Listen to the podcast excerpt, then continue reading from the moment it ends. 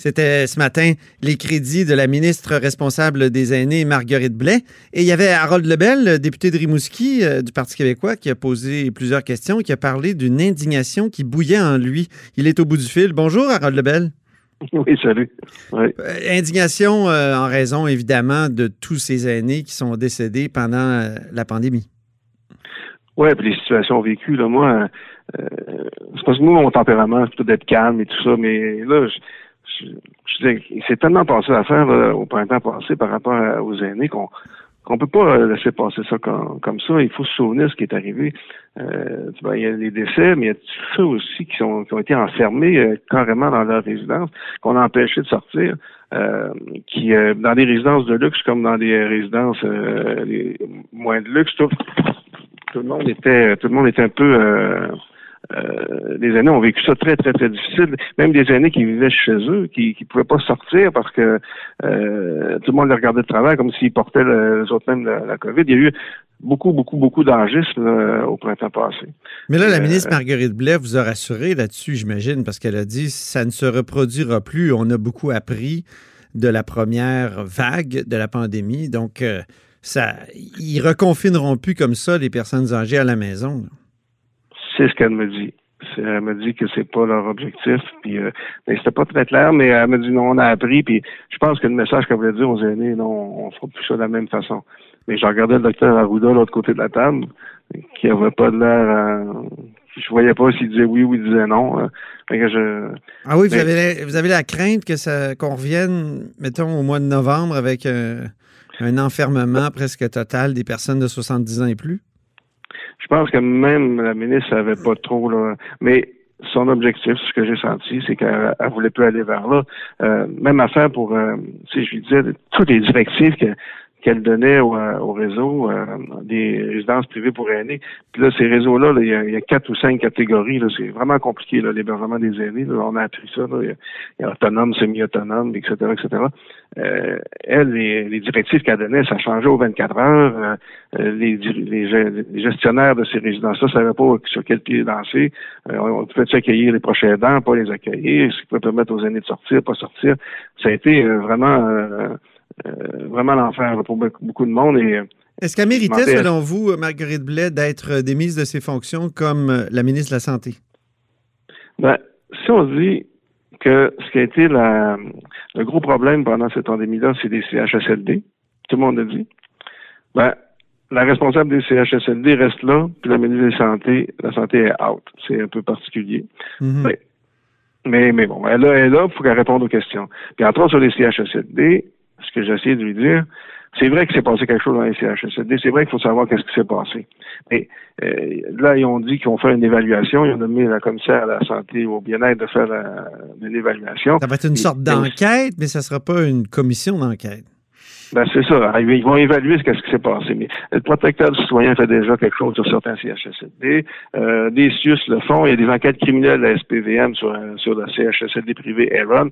Euh, il y a des autres professionnels. Il y a plein de monde qui vont regarder CHSLD. Moi, ce que j'ai peur, c'est qu'on va sortir des, euh, de ces enquêtes-là, de l'évaluation, sur un procès des CHSLD, qui est peut-être mérité, mais ça va se conclure là. Moi, je dis non, non, non, il faut, il faut pas faire une enquête sur la structure, sur des structures. Il faut faire une enquête, une évaluation sur les êtres humains, ceux qui ont vécu ça, sur les aînés.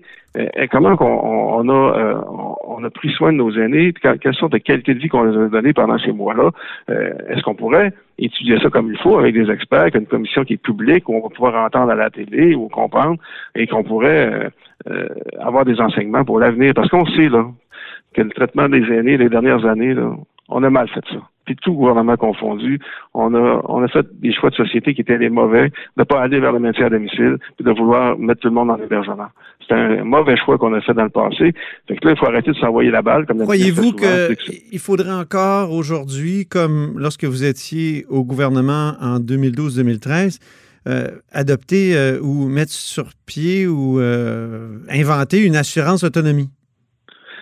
Moi, je pense qu'on été sur la bonne voie. Euh, c'est ça que les gens veulent.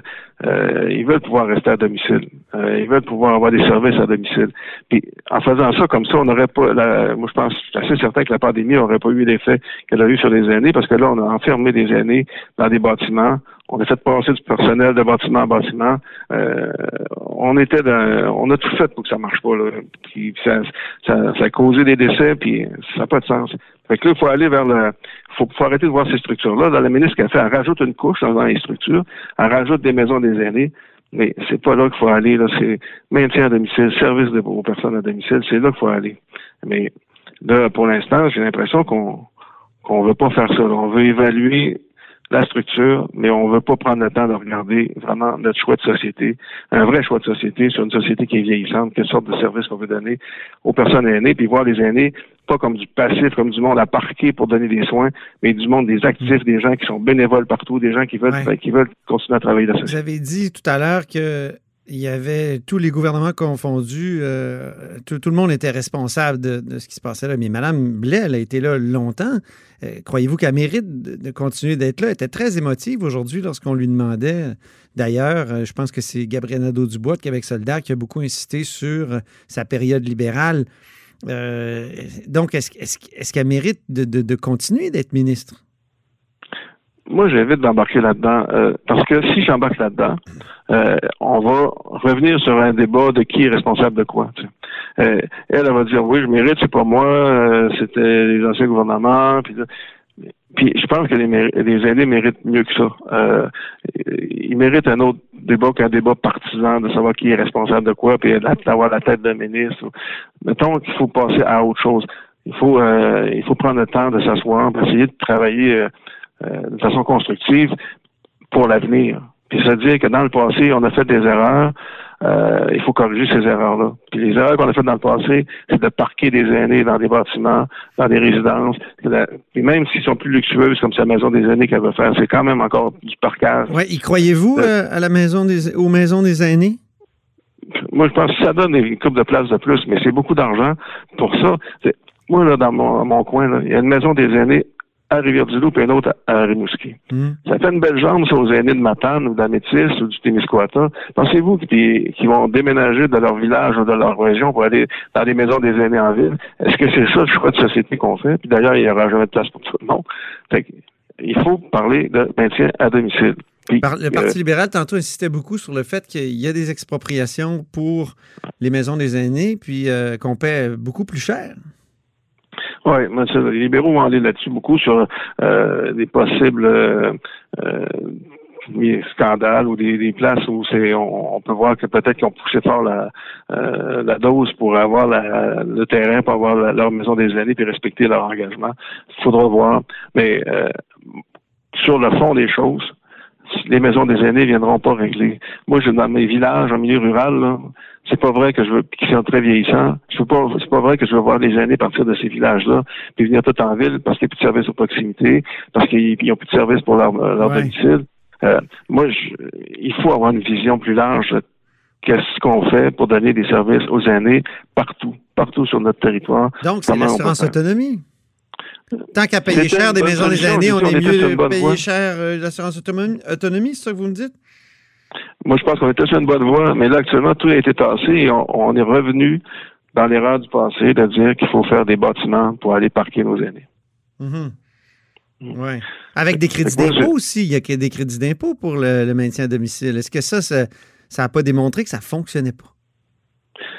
Ben, ça démontre qu'au Québec, quand on, se compare aux autres, on met à peu près 15 à 17% des fonds total de crédit d'impôt, tout ça, 17 au maintien à domicile plusieurs pays en, Europe, c'est le métier à domicile, c'est au niveau de 50% du budget, de 60, 75% du budget. On fait qu'on fait par pauvre. C'est un choix de société qu'on a fait dans le passé, de se dire qu'il faut aller vers l'hébergement des aînés. Mm-hmm. Et là, on a d'année en année, on a compliqué. Je vous dis, il y a une douzaine de, de, de, de formes de résidence. Il y a trois sortes de CHSLD. Il y a des publics, des privés euh, subventionnés, des privés pas subventionnés. Après ça, tu as des résidences personnelles aînées pour autonomes, d'autres pour semi-autonomes, d'autres pour les deux, d'autres pour une autre sorte de, de, de, de problème.